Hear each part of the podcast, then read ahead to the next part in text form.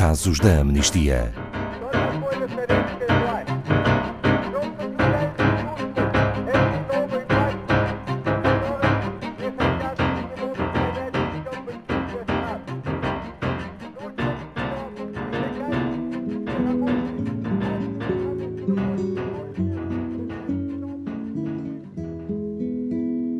Naquela roça grande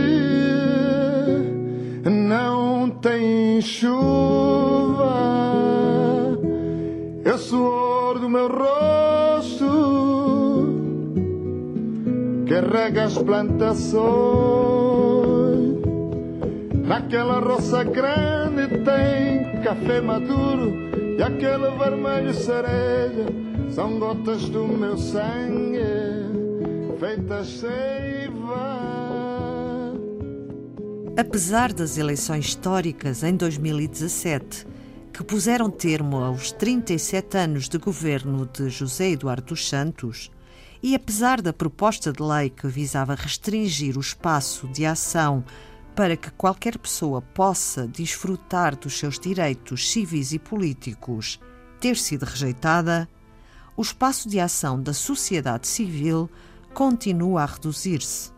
Dezenas de ativistas pacíficos continuam a ser impedidos de protestarem pacificamente, muitas vezes impedidos com recurso à violência e detenções arbitrárias, e as vozes críticas ao governo continuam a enfrentar processos judiciais por difamação.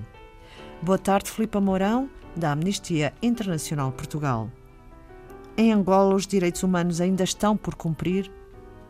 Podemos dizer que sim, pois, como ouvimos na introdução, apesar destas eleições históricas de 2017, é com repressão que Angola continua a tratar os defensores de direitos humanos, com intimidações e mesmo com penas de prisão.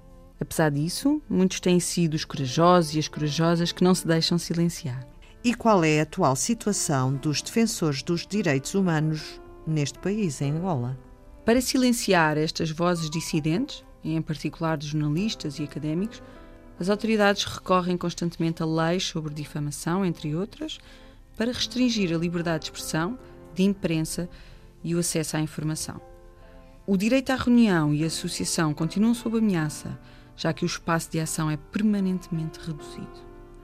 As autoridades recusam frequentemente autorizar protestos pacíficos mesmo quando a pré-autorização não é um requisito por lei. Quando estes protestos de facto acontecem, é recorrente que a polícia detenha e prenda arbitrariamente quem estiver presente, muitas vezes com recurso à violência, antes e depois da detenção. Em Cabinda também parece haver uma contínua redução do espaço da sociedade civil. É verdade. Os vários casos que a Amnistia Internacional acompanha em Angola e, em particular, nesta região de Cabinda, evidenciam o permanente ataque à liberdade de expressão, reunião e associação na província. Recordamos alguns desses casos, entre outros. Em 2017, o jornalista José Fernando Lelo foi detido no seu local de trabalho nos arredores de Cabinda e mantido 90 dias numa prisão militar em Luanda, sem que fosse nunca oficialmente e formalmente acusado.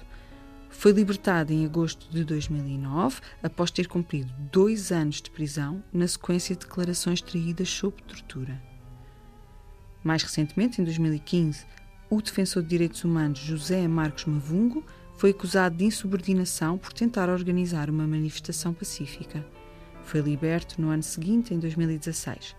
Ainda em 2015, o advogado Arão Bulatempo foi formalmente acusado dos crimes de rebelião e de colaboração com estrangeiros para coação do Estado angolano. Em julho de 2016, todas as acusações foram retiradas. Mas em relação a este caso de Cabinda, ainda há 62 detidos por se manifestarem pacificamente. Eh, sim, eh, porque no dia 28 de janeiro, oito ativistas do movimento independentista de Cabinda foram detidos pelas forças de segurança angolanas em suas casas por estarem a preparar panfletos em antecipação da manifestação pacífica. A manifestação estava marcada para o dia 1 de fevereiro. A 29 de janeiro, mais 20 pessoas, incluindo membros da família e colegas destes oito militantes, foram detidos por estarem a manifestar-se de forma ordeira, pacífica, em frente ao Serviço de Investigação Criminal em Cabinda, exigindo a libertação dos jovens. No dia 1 de fevereiro acabou por se realizar a dita manifestação e durante o protesto a polícia acabou por prender mais 34 manifestantes.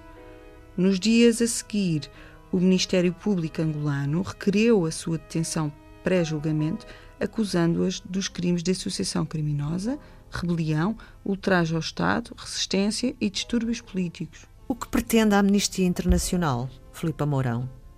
Pretendemos que a, que a polícia deve proteger os manifestantes e não puni-los. Eh, a Amnistia frisa que as autoridades em Angola devem permitir o livre exercício de liberdade de expressão e de reunião no país. Apelamos a que todas as pessoas se juntem ao movimento e que instem o governo angolano, e em particular o Ministro da Justiça e dos Direitos Humanos, Francisco de Queiroz, para que todas estas pessoas sejam libertadas e para que os ativistas possam continuar o seu trabalho sem medo de represálias. Qualquer pessoa pode assinar a nossa petição que está no, no site.